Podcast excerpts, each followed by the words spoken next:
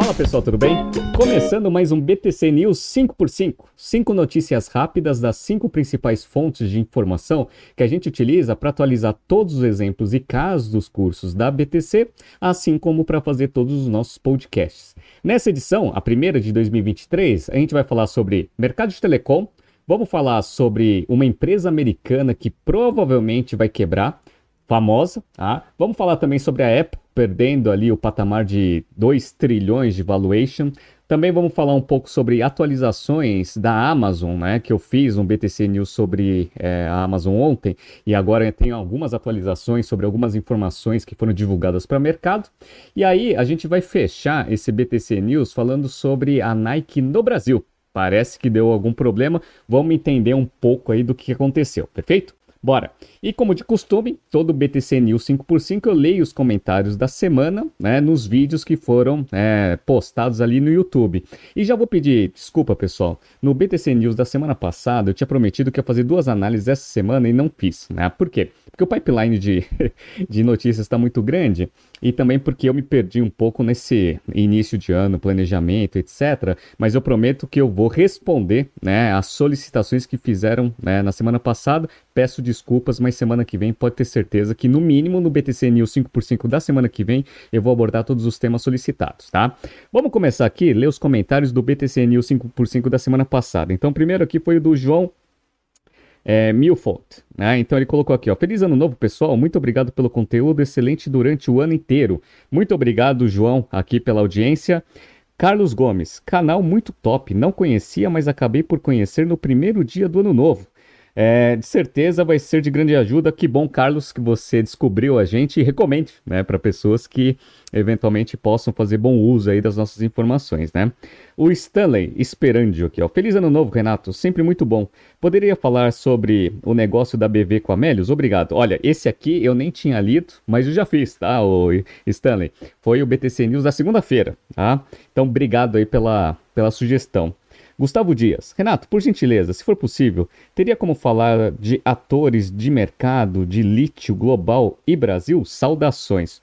Posso falar sim? Já vou te adiantando que a Vale ela tinha desistido né, de explorar lítio aí é, até o advento do carro elétrico e o início aí do aumento da demanda desse minério, mas pode ter certeza que eu falo sobre isso também, tá? Adoro minério e gosto bastante da Vale, aliás, né? E ele também fez um outro comentário aqui, Renato. A Herb demorou para sair da bolsa, já tinha água no porão faz tempo. Pois é, né? Já faz bastante tempo, né? Que existe esse murmurinho, né? Que foi comprovado, né? A, a fraude contábil, mas mesmo assim ficou fazendo parte aí do, do, do índice Bovespa por muito tempo, né? Eu concordo. Gabriela Bonamete aqui, ó. Feliz ano novo, feliz ano novo, Gabriela. Vamos lá. Comentários agora no BTC News aqui da BV. Vamos lá. É, Geraldo Barbieri Júnior, excelente e completa análise da companhia. Obrigado aí, Geraldo, aí pelo comentário. Fabiano Ferreira, é, boa. Havia uns blind spots na notícia que você capturou bem e fecharam o quebra-cabeça. Pô, obrigado aí. Eu expliquei bem como funciona esse modelo de cashback, porque ele é tão interessante para bancos e que justifica um pouco aí do que, que a BV tem ali de planos estratégicos para o ativo. Né? Beleza. Aí a gente falou aqui no BTC News dessa semana que, deixa eu pegar aqui, ó, vamos lá. É, Natan Floriano, excelente análise, parabéns, obrigado. Aí o Alex da Cunha Campos aqui colocou aqui, ó, estratégia de diversificação interessante da Smart Fit, visto que os retornos internacionais estão atrativos. Obrigado pela análise, Renato. Muito obrigado aí, Alex. Muito obrigado, Natan, também pelo comentário. E o Thomas, excelente análise, Renato. Muito obrigado. Né? Obrigado também, Thomas. Interessante essa estratégia de diversificação da Smart Fit. Vamos ver se né, não vai ter nenhum problema aí, dado que os casos de Covid estão aumentando bastante ali na China, né? Vamos lá. Aí teve aqui, uh, a gente falou sobre a meta, né, fazendo aqui alguns ajustes e fazendo uma aquisição, na verdade, né, na parte do metaverso. Aí o Alex da Cunha Campos colocou aqui, ó. Renato, Excelente BTC News. Acredito que o metaverso é uma grande cilada. Vamos acompanhar os próximos episódios dessa empreitada. Finalmente poderia fazer uma análise da Sanepar? Obrigado. Pode ter certeza? Tá no pipeline. Muito obrigado aí, Alex da Cunha, aí, pelo comentário e por sugerir aí notícias, né? E ontem eu falei um pouco sobre as demissões na Amazon e na Salesforce. E aí o Marcelo Kawasaki colocou aqui: ótimas análises, Renato. Muito interessante ver os resultados da Amazon. Pois é, a Amazon, infelizmente, agora só tem um grande gerador de lucro operacional que é a Amazon Web Service. Está tentando fazer alguns ajustes. Vou dar atualização aqui sobre as demissões na Amazon nesse BTC News. E se você quiser ter o seu, o seu comentário lido aqui no BTC News ou quiser sugerir alguma empresa para a gente analisar, é faça comentários de hoje até quinta-feira que vem nos vídeos que a gente vai disponibilizar aqui no YouTube, certo? Bora! Então vamos começar aqui com uma notícia do Nelfit. Com perfil defensivo, TIM Vivo são escolhas do Credit Suisse em Telecom. Né? Tem muita gente que, que me pergunta, né? Aqui não é um canal de investimento, mas nas aulas e na interação com os alunos, o pessoal me, me, me pergunta, né? Ah, é, ano que vem vai ser um ano muito difícil, né? Ano que vem que eu digo 2023, né? O que, que você faria, né? Falei, olha, primeiro que eu iria para renda fixa, né? Mas se eventualmente você quiser fazer uma diversificação para renda variável, eu acho que empresas que têm fluxos de, fluxos de caixa né, constantes e previsíveis geralmente são melhores escolhas aí, né, para você conseguir ter alguma, alguma carteira ali ou alguns ativos defensivos aí, dado essa volatilidade de mercado, né? Eu fiz uma análise há umas duas ou três semanas atrás sobre o mercado de telecom e o mercado de telecom é assim, né? Então ele tem ali algumas vantagens competitivas ali, principalmente para as empresas que atuam aqui no Brasil, até porque o mercado é muito consolidado. Então, telefonia móvel a gente tem a TIM, a Claro né, e a Vivo. E aí, eventualmente, tinha a Oi, só que a Oi né, ela saiu do mercado e ainda vendeu os ativos para essas três. Então, além de ser um mercado muito bom, ah, com né, receitas e fluxos mais fáceis de prever, ainda é um oligopólio. Né? Então, eu acho que são ativos muito interessantes aqui. E parece que o Credit Suisse, eventualmente, tem uma opinião interessante aqui sobre esses ativos. Vamos lá. Em relatório publicado na quinta-feira, dia 5 de janeiro, o Banco Suíço ressalta que as ações do setor estão, é, são uma alternativa atraente para 2023, diante das baixas expectativas para a Bolsa de Valores e de uma perspectiva macroeconômica desfavorável. Na conexão entre os dois componentes, a análise do Daniel aqui do Vitor, que são os analistas ali do, do banco, elege como suas principais escolhas os papéis da Vivo e da TIM. Para a dupla, as duas operadoras têm um papel com perfil defensivo e estão com avaliações com desconto. Eu vou mostrar para vocês isso nos múltiplos, né? Bom, vamos lá, abre aspas aqui para os analistas. Vemos ambas as ações com EV EBITDA é, de 4 vezes em 2023 e de 3,5 é, em 2024. Múltiplo de 4, 3,5 EBITDA relativamente é baixo, ou seja, a princípio são múltiplos de empresas que não têm potencial de crescimento. Basicamente é isso, né? Esperamos que seus múltiplos em 2024 vão convergir para cerca de quatro vezes ao longo do ano, além de um dividend yield estimado de aproximadamente 7%, né? escrevem os analistas aqui, né? Que também projeta uma expansão robusta no fluxo de caixa de 30% em 2023. Então, Telecom, aqui no Brasil, com todas as características que eu analisei no BTC News no passado, se você não viu, entre aqui no nosso histórico, foi há umas duas semanas atrás, deem uma olhada e está sendo corroborado aqui pela análise dos analistas aqui do banco, né? Nesse cenário, o Credit Suisse mantém uma ligeira preferência pela TIM, e a classificação de alta performance, né, que é o acima da média de mercado para o ativo. Entretanto, o banco está reduzindo o preço-alvo da ação de 16,50 para 15,50 até por causa da, né, das condições macro. Né?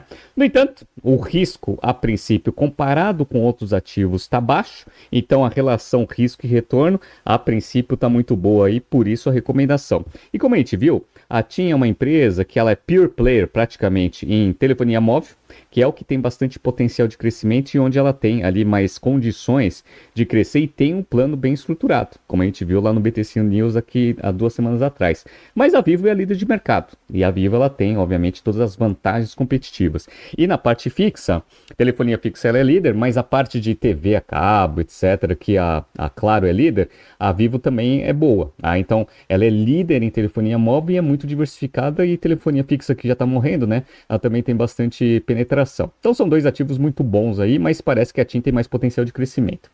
Em outra ponta, os analistas citam que, em conversas com as duas empresas, tiveram a percepção de que há um desejo de aumentar o preço de forma mais ampla, algo que não está contemplado nas estimativas do banco e que, em sua visão, seria um catalisador positivo para os papéis. Então, dado que você tem um mercado muito consolidado agora, que antes eram quatro players, agora são três, eventualmente começar a fazer aumento de preço vai aumentar consideravelmente as margens operacionais. O único ponto é, será que o mercado vai absorver? Abre aspas aqui para os analistas. Um aumento mais proeminente nos preços principais aumentaria as receitas e as margens e renovaria a visão de que as empresas de telecom podem ampliar as receitas acima da inflação de maneira sustentável. A grande questão é se as condições, de eh, de, do, as condições macroeconômicas irão permitir isso, ponto. Então vamos ver o que vai acontecer, mas eu estou mostrando aqui para quem está vendo no YouTube os múltiplos aqui de TIM. Ah, então, ó, eu gosto sempre de ver aqui três índices interessantes para saber se o papel está caro ou está barato, né? Primeiro esse cara aqui, ó, preço, é, price to book velho, ou seja, o valor intrínseco é o equity value, a valor de mercado, em relação ao valor contábil. Está 1,15 aqui o da TIM, ou seja, só 15% a mais do que o valor contábil que tem no patrimônio líquido. É também múltiplo de empresas que a princípio não tem tanto potencial de crescimento. E seios duas vezes e vi EBITDA 3,75, como eu já falei para vocês, né? Múltiplos aí de empresas que não têm potencial de crescimento. A Vivo, ela tá até em termos. Tem um múltiplo aqui que até me chamou a atenção aqui, ó. O price to book velho aqui, ó, tá 0,88. Ou seja, o valor intrínseco tá menor que o valor contábil. Ou seja, geralmente é projeção de empresa que vai dar bastante prejuízo no futuro, que provavelmente não é o caso aqui da Vivo, né? Então eu achei interessante esse índice aqui.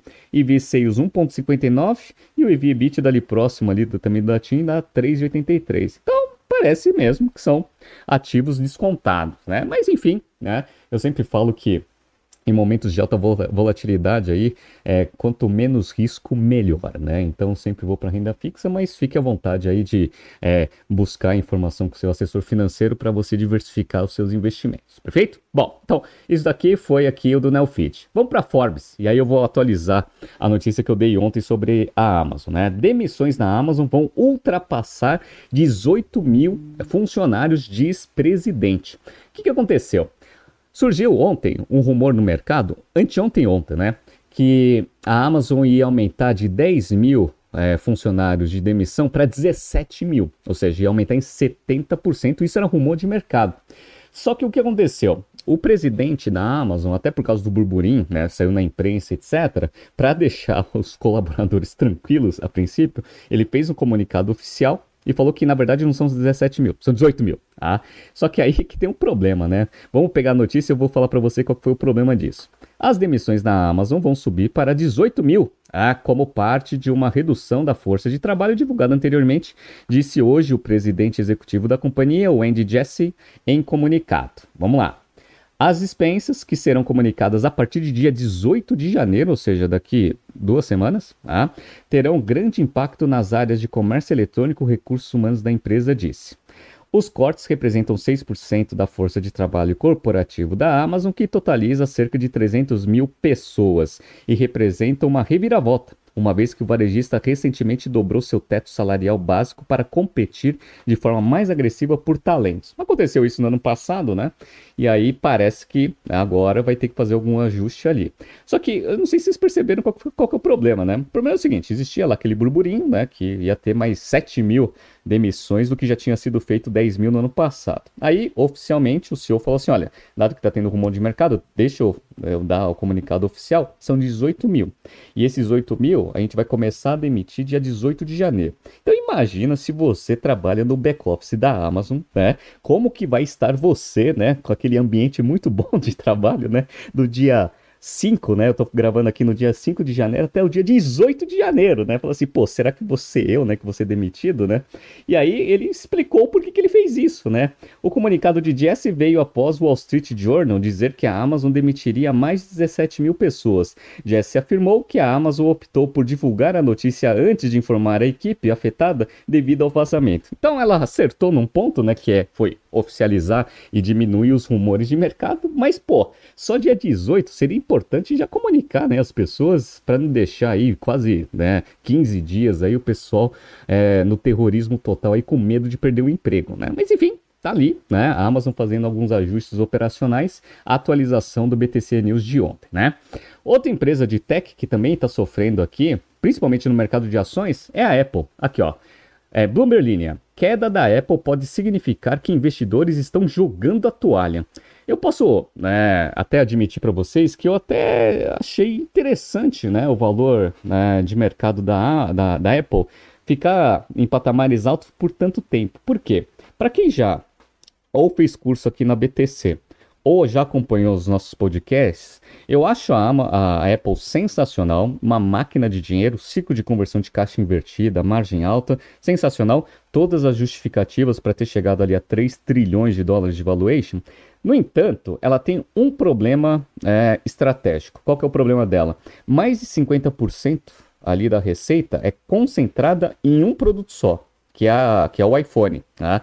É diferente da, da Microsoft, por exemplo, que ela tem três unidades de negócio, e as três unidades de negócio, a princípio, na média ali, né, quando você pega um histórico, é um terço, um terço, um terço. Ou seja, basicamente a, a Microsoft ela tem uma diversificação muito boa ali nos produtos e serviços que ela oferece para o mercado, ela não depende tanto assim de um produto especificamente.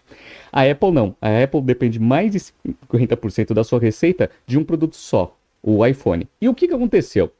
O iPhone 14, que foi o que foi lançado atualmente aí, né, o mais recente, ele teve muito problema de produção e muito problema técnico. Ah, então teve muita reclamação, estão tentando ver se é correção de hardware, se é de software, entre outros problemas, né? Então, um monte de problema concentrado em cima de um produto que representa mais de 50% da receita, eu esperava que né, as correções ali, ou pelo menos né, o risco ali visto pelos investidores em relação à ação da, da Apple fosse imediato. Mas não, ela se manteve ali por bastante tempo. Só que agora, pelas condições de mercado e até o mercado tech aí todo indo abaixo, parece que nem a Apple vai sobreviver. Vamos lá.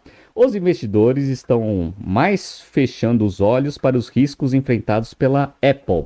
É, não estão mais fechando os olhos, né? Aliás, né? Em uma reviravolta que levou o valor de mercado da fabricante do iPhone para menos de 2 trilhões de dólares e ameaça mais problemas para as ações nos próximos meses. Até recentemente, as ações da empresa mais valiosa do mundo desafiavam grande parte da melancolia que atingiu outra gigante de tecnologia em 2022, ainda que no ano passado tenha representado o pior momento que esse mercado teve desde 2008, né? Beleza, então, ó, só para mostrar para vocês aqui, para quem está vendo no YouTube, estou mostrando aqui o valor das ações aqui da Apple nos últimos cinco dias, né? Então, ó, ela estava sendo tradeada aqui lá na quinta-feira, dia 29 de dezembro do ano passado, ó, 129 dólares, né? Aí deu uma subidinha aqui no final do, do ano, né? Fechou o ano aqui sendo tradeada a 129,95 a 130, beleza. Começou o ano despencando. Ah, então chegou aqui numa baixa aqui de 124, agora está em 125. Então está em 2 trilhões e 66. Então tá ali, ó, entre 2 trilhões, 1 trilhão e 900. Essa notícia, obviamente, ela avalia esse momento aqui da terça-feira, quando a ação caiu para baixo aqui de 125 e aí o valuation ficou abaixo de 2 trilhões, né? Beleza, bora, vamos lá.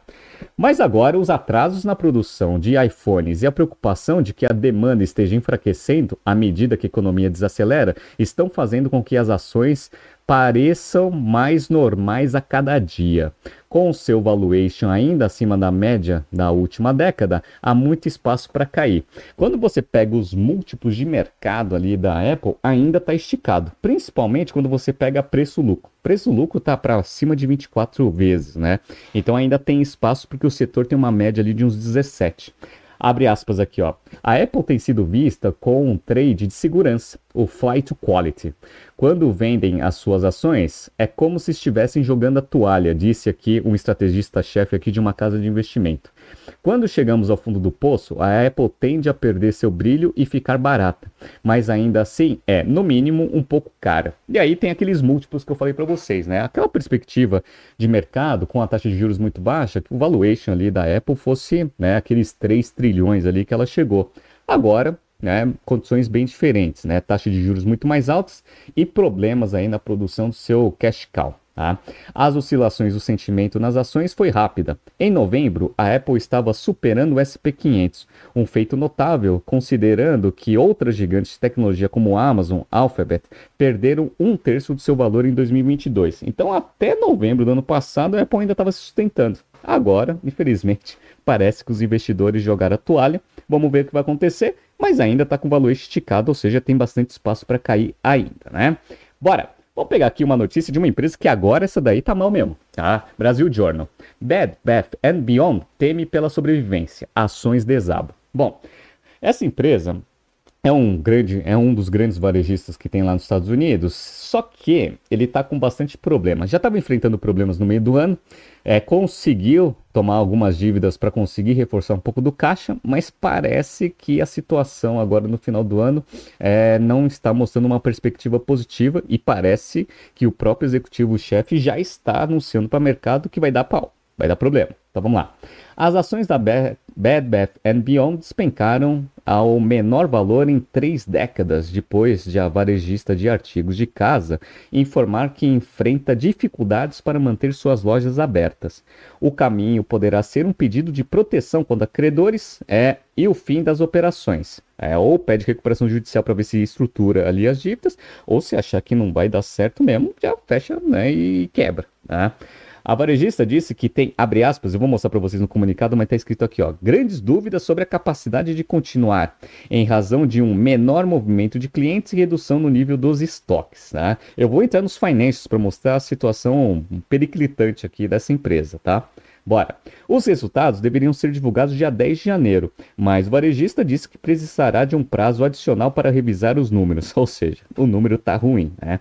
Em agosto, a empresa havia conseguido respirar depois de apresentar um plano de reestruturação e conseguir acesso a linhas de financiamento que ajudaram a cruzar períodos de vendas de fim de ano, mas o fôlego financeiro está chegando ao fim. Então, o que aconteceu? Depois que ela fez esse comunicado para o mercado, as ações que estavam sendo tradeadas aqui na quarta-feira a 2 dólares e 41, agora né, abriram hoje aqui a 1 dólar e 88 e agora estão sendo tradeados a 1 dólar e 68, uma queda de 30%, né?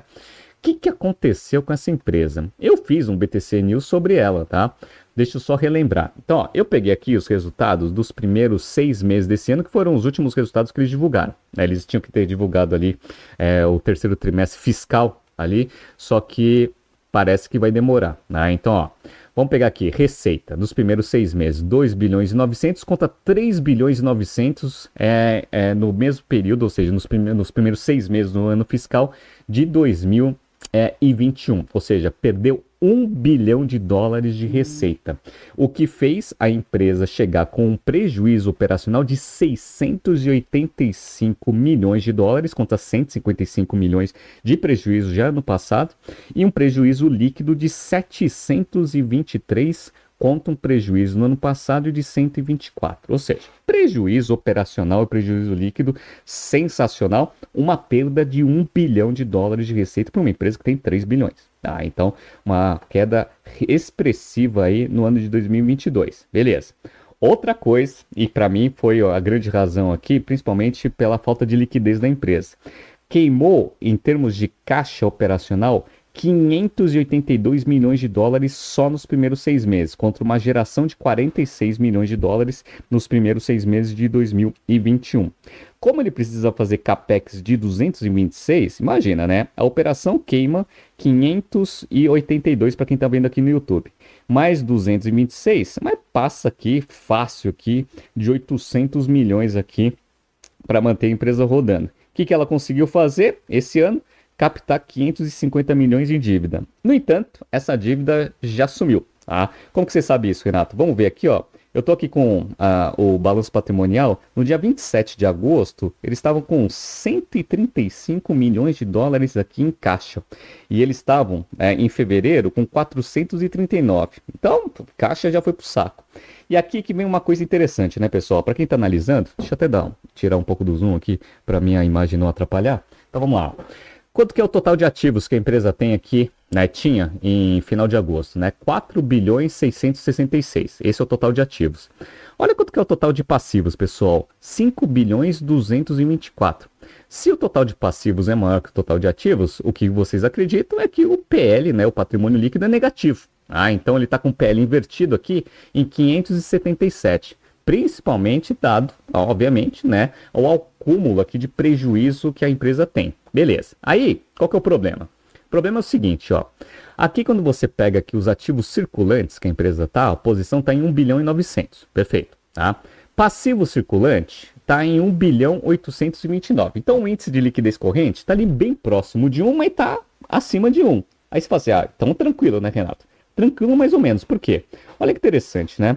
Eles estão com 1 bilhão 576 de estoque. E estoque não é tão fácil assim de você conseguir girar. Tá? Então você consegue girar? Você até consegue girar, mas não é tão fácil assim você fazer. Aí se você fizer uma promoção, Renato, se você fizer uma promoção, você consegue transformar esse 1 bilhão 576 em dinheiro. Só que tem um problema. Sabe qual é o problema? O problema é o seguinte, né? Quando você pega o PNL aqui, ó, para quem tá vendo, eles tiveram aqui, ó, é, vendas de 2 bilhões e 900, né, a receita aqui acumulada dos primeiros seis meses, só que o custo ele foi de 2 bilhões 152, ou seja, o lucro bruto foi de 743, que foi que é mais ou menos aqui uma margem bruta aqui de uns 30%, markup aqui muito baixo, né? O que, que isso significa? Significa o seguinte, Significa que para você conseguir girar esse 1 bilhão 576, você tem que dar uma bela de uma promoção, certo? Um belo de desconto, sei lá, 50% de desconto. Só que não tem espaço. Ele só tem 30% de margem bruta. 30% de margem bruta, ele consegue dar um desconto ali de uns 15% para ficar com margem zero. A 15 a 20% dependendo da taxa de imposto ali que ele vai fazer. Então, olha que interessante, pessoal. Ele não tem a ferramenta fundamental para conseguir transformar esse 1 bilhão 576 em dinheiro rapidamente. Por quê? Porque a margem bruta, o markup que ele coloca em cima dos produtos é muito baixo. Ah, e aí o que acontece? Ah, Renato, então tem que vender abaixo do custo. Só que se vender abaixo do custo, o índice de liquidez corrente já está muito próximo de 1. Se você transforma 1 bilhão 576 em valor contábil a, a 1 bilhão e 400 de caixa, já está com menos dinheiro para você conseguir cobrir as suas obrigações de curto prazo. Esse que é o problema aqui da, dessa Beth, Beth Beyond. Sem contar que ela está com uma dívida aqui de 1 bilhão 730 é, milhões de dólares. Tá? Para uma empresa que tem 4 bilhões 600 de patrimônio, é uma dívida relevante. E aí o que acontece? Eu entrei aqui no comunicado e aqui no comunicado fala: o terceiro trimestre, agora que terminou em novembro, teve uma queda de receita aqui de uns 20 e poucos por cento e um prejuízo é, de 200 e, e 385,8 milhões de dólares. Ou seja, esse trimestre que eles ainda não divulgaram o resultado, foi uma desgraça total. Tiveram queda de receita e ainda um prejuízo homérico. O que, que vocês acham que aconteceu? Se a situação já estava ruim, o próprio executivo aqui colocou, para quem está vendo no YouTube, ó, a companhia conclui que existe uma grande dúvida aí se a gente vai continuar conseguir continuar operando no futuro, tá? Então, infelizmente, essa empresa aqui já foi pro buraco. Vamos ver cena dos próximos capítulos, mas a tendência é que as ações caiam ali a próximo de zero se não pedir recuperação judicial, tá? Bora! E aí, dentro de todo esse cenário difícil que tem, ainda eu acho que tem empresa que consegue se complicar. Né? Vamos pegar aqui uma notícia da, do valor econômico. Exclusivo: os problemas que o grupo SBF está tendo para resolver com a Nike. Eu fiz né, um BTC News aqui sobre a Nike há umas duas semanas atrás, falando o quanto que a Nike está indo bem no mercado e como que isso pode alavancar os resultados aqui do grupo SBF, que é o grupo da Centauro. A Centauro comprou a operação da Nike por uns 900 milhões de, de, reais e parece que o negócio já, já tem mais de metade da receita do grupo total. Beleza, tá? Só que aconteceu, a gente sabe que o cenário macroeconômico é, mundial tá, tá difícil e no Brasil ainda tem muitas incertezas, aí uma perspectiva muito negativa para esse ano. E aí o que acontece? Varejo é um negócio que vai sofrer bastante. Então, naturalmente, a Centauro, aqui o grupo SBF, já ia ter algumas dificuldades. Só que parece que no final do ano deu um problema gigantesco ali, principalmente, na minha opinião, e a gente vai ler a notícia junto, por falta de planejamento interno na empresa. Ou seja, ela mesma criou esse problema para ela. Vamos lá? Vamos lá. O grupo SBF, dono da Centauro, tem conduzido uma série de migrações em sistemas e logísticas na Nike, no país, e partes dessas mudanças afetou a operação online da marca, segundo a apuração do valor. É, Administrada pela Fisia, a Nike é um negócio de mais de 3 bilhões de reais em vendas anuais no Brasil e o digital é quase um terço da receita total. Então parece que teve algum problema na loja online e na Nike especificamente esse canal é um dos canais mais representativos, né? Beleza, vamos lá. O principal problema hoje está na área de logística e distribuição. E eu sempre falo que às vezes as tomadas de decisões e os erros que acontecem no planejamento caem na, na área operacional. Só que aí você tem que ver que o problema não é lá. Quando você lê esse highlight da notícia, parece que o problema é, é, a parte de logística e distribuição. Tá escrito aqui, né? Mas eu vou mostrar para vocês que não é, tá? Então, ó, vamos lá. Houve atrasos nas entregas, pelo menos desde novembro, em praças de alto fluxo, como São Paulo e Rio de Janeiro, em níveis acima da média do setor, dizem fontes ouvidas. A taxa de pedidos enviados fora do prazo, em dezembro, saiu de 1 a 3% para um índice de dois dígitos em plataformas parceiras em que a Nike faz os envios apurou o valor. Ou seja, parece que está tendo muito atraso nos envios dos produtos ali via parceiros. Legal. Outra coisa que aconteceu: a nota da Nike, é, lá no Reclame Aqui, para operação digital, caiu de 8,6, que é considerado ótimo, em 2021 para 5,4, ruim, para os últimos seis meses, desde que começou a migração interna. O braço físico, a nota é 3.8, loja não recomendada. Aí eu tive uma curiosidade aqui para entrar no Reclame Aqui. Para quem está vendo no YouTube, de fato está 5.4, a carinha né, não satisfeita aqui, né?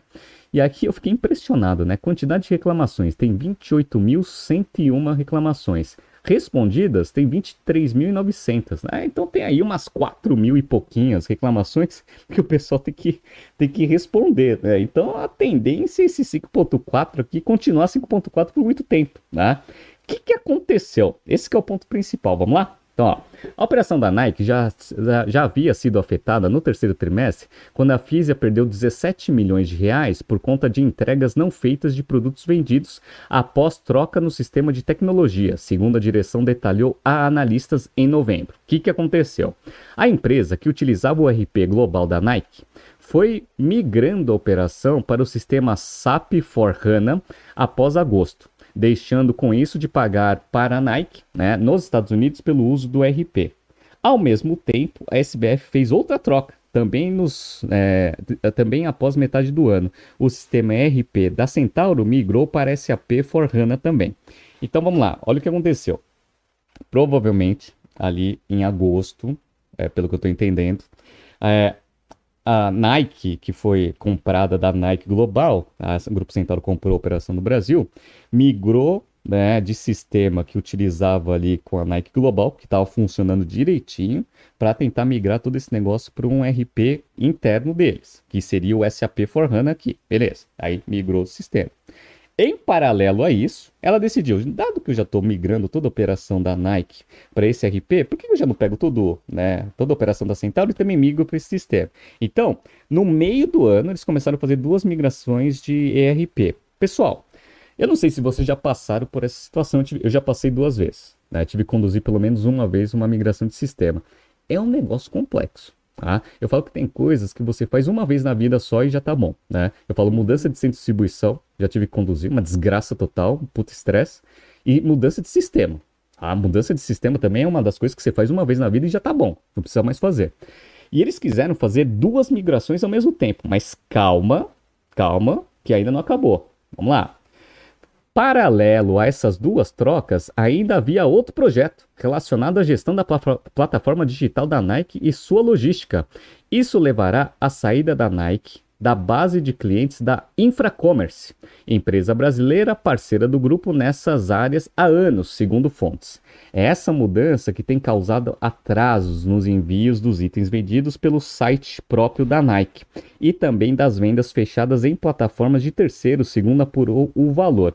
Então, além de migração de dois né, sistemas aqui, o da Nike para SAP e o da Centauro para SAP, ao mesmo tempo, ainda pegaram toda a operação terceirizada com a Infracommerce e começaram a internalizar. Tá? Três projetos gigantescos sendo conduzidos ao mesmo tempo, pelo que a gente está vendo aqui na notícia, a partir de agosto. Pessoal, vocês fariam isso? pensa, você é uma empresa que vende bastante artigo vestuário esportivo, né? Você começa a fazer esse negócio, vai, imagina que seja em julho, por exemplo, né? Você tem Copa do Mundo ali em novembro. Tá? Sem contar que tem todo aquele problema de eleição, né? Outubro, etc. Né? Você tem Copa do Mundo, você tem Black Friday e você tem Natal. Será que seria o melhor começar a fazer isso no meio do ano? Ou, eventualmente, começar a fazer todos essas, esses inícios de migração em janeiro ou fevereiro, depois das promoções? Não sei, né? Aí também não vou criticar porque não estou internamente ali na, na Nike, mas parece que o timing ali de todas essas migrações de sistemas, acho que ele foi meio mal planejado, né? pelo menos, né? E outra, né? Fazer as três migrações ao mesmo tempo é confiar bastante no operations, né? Vamos lá, o valor apurou que essa transição de logística teve uma fase inicial já no ano passado, mas o período mais difícil da transição teria passado, abre aspas. A informação que temos deles, oficialmente, é que o volume de vendas cresceu no fim do ano e a logística não acompanhou, afirma um lojista que vende itens da Nike no interior de São Paulo. Pessoal, e aí o, todo esse problema de fazer migrações de sistema, problema de emissão de nota, você conseguir fazer carga no estoque, conseguir ter a visibilidade do estoque em todos os sistemas, entre outras coisas, sem contar a absorção da operação online, aí isso tudo foi o erro e aí isso cai onde? Cai na logística, óbvio, né? Porque você não tem visibilidade, pedidos atrasados, entre outros. E aí a culpa é da logística. Tá? Assim, eu não tô aqui para defender logística nenhuma, né? Às vezes pode até ser problema da logística. Mas vocês perceberam que é, é um conjunto de problemas e tomadas de decisões incorretas que fizeram com que a Nike chegasse nesse ponto aqui no Brasil? Tá? E aí qual que é o problema? O problema é o NPS. O NPS deve estar muito baixo, o reclame aqui está muito alto. Muita gente que gosta de comprar na Nike, principalmente no site, vai começar a ter receio, né, de comprar eventualmente e não receber, e aí vai começar a ver alternativas a presente que tem um monte no mercado. Então tem que tomar muito cuidado nessa parte de migração. Ah, mas era para pagar menos FII ali para a Nike Internacional e tentar otimizar os custos. Eu entendo. Entendo. Tá? As razões financeiras são todas justificáveis, mas o bom planejamento desses projetos gigantes que mexem com a operação como um todo, eles precisam ser muito bem planejados. Né? Se tem algum erro específico, qual que é o, é o problema? O problema é esse. Tá? Qual que vai ser né, a perda ali de receita e de dinheiro que a Nike vai ter com esse 5.4 do Reclame Aqui? Ninguém consegue mensurar, mas provavelmente vai ser alguma coisa bem relevante para o resultado da empresa. Tá? Tá surgindo aqui alguns BTCs News passados para vocês se atualizarem. Bom final de semana a todos, descanse e até segunda-feira. Grande abraço.